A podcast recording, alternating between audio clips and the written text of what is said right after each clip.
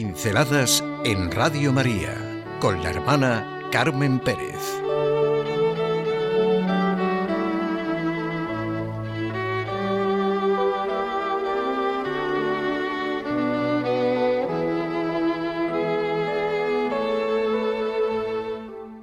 El corazón habla al corazón. ¿No es esta una de las grandes realidades de la vida? ¿No es verdad que el corazón habla al corazón? Este fue el lema del viaje del Papa Benedicto XVI a Inglaterra con motivo de la primera beatificación que allí se vivía, la de John Henry Newman. El Papa pidió a los jóvenes que miraran en el interior de su propio corazón, que pensaran en todo el amor que su corazón era capaz de recibir y en todo el amor que era capaz de ofrecer. El amor es fruto, decía, de una decisión diaria. Cada día hemos de optar por amar y esto requiere ayuda. Por eso hemos de dedicar tiempo a nuestro trato de amistad con Dios para descubrir que Él realmente nos ama. Y es de quien viene todo el amor. Y fue el lema de su viaje porque este había sido el lema del cardenal Newman. El corazón habla al corazón. Su lema, el título que indica, de manera brevísima, lo que va a servirle de referencia y de criterio en su vida. No me digan que no escogió un lema que todo el mundo entiende y que nos llega. Todos los que lo conocieron, o los que hemos llegado a él a través de sus escritos, estamos convencidos de que el corazón habla al corazón. Fue el camino seguido por él. Su lema refleja su espíritu, porque para él la palabra no se comunica pura y exclusivamente por un camino abstracto, sino por las relaciones concretas que brotan de una afinidad interior y por la experiencia y el testimonio de aquel en quien se cree, de aquello en lo que se cree. Se conoce no solo, no solo con la mente, sino con toda la persona y por lo tanto con todo el afecto. El amor es en sí mismo fuente y principio de conocimiento, o sea, amar es conocer. Dios es amor, y realmente este es el único camino para llegar hasta Él. No se puede creer en Dios a medias, no se puede creer en la respuesta que Él ha dado a los hombres a medias, acomodándolo a nuestras interpretaciones y medidas. No se puede creer en Dios sin sentirse amado por Él y amarle, sin reconocerle en su manifestación en Jesucristo, que es Dios con nosotros. El Dios que se hace uno de nosotros y que precisamente porque asume nuestro pecado, nuestro sufrimiento, nuestra angustia y nuestra muerte, resucita y nos lleva a la resurrección. Es el cardenal Newman el que dijo, Dios puede crear el mundo de la nada con una sola palabra, pero al hacer al hombre libre, sólo pudo superar la culpa y el sufrimiento de los hombres interviniendo personalmente sufriendo él mismo en su Hijo, que ha llevado esa carga y la ha superado mediante la entrega de sí mismo.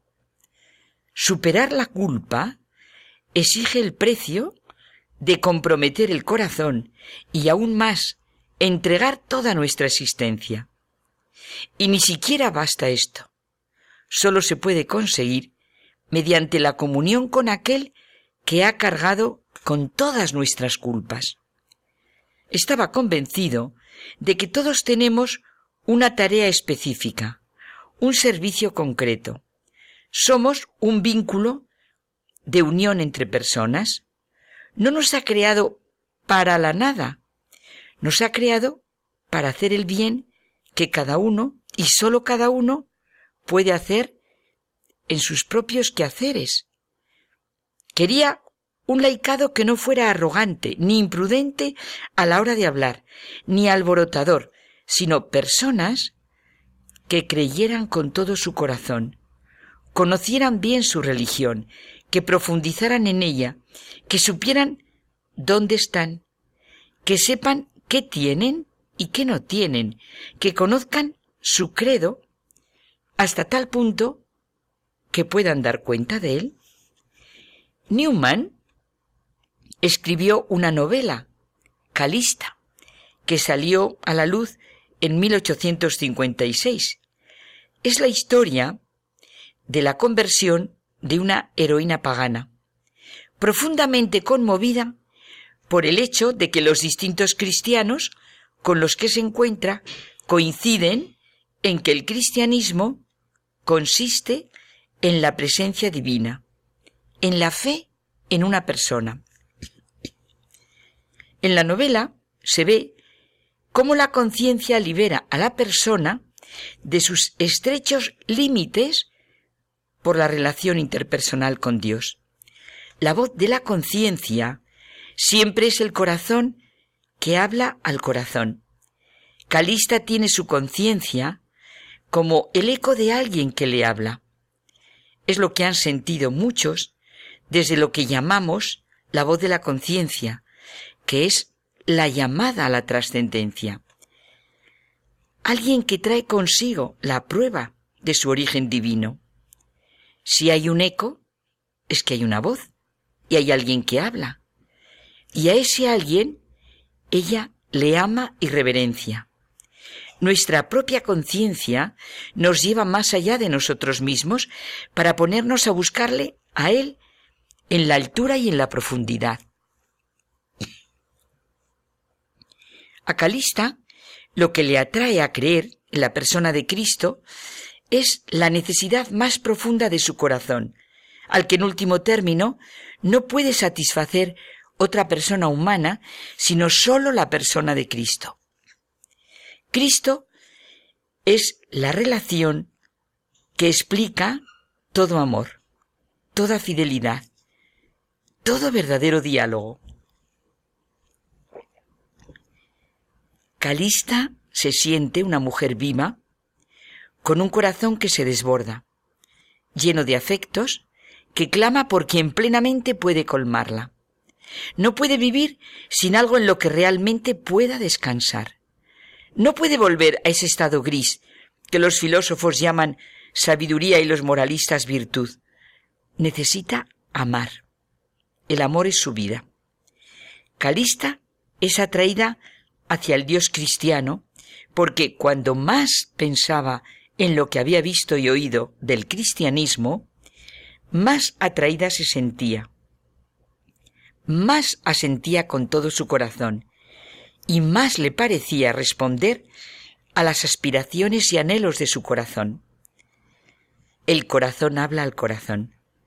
Ser cristiano es creer en Cristo resucitado, una persona, una presencia real que se nos entrega totalmente en la Eucaristía.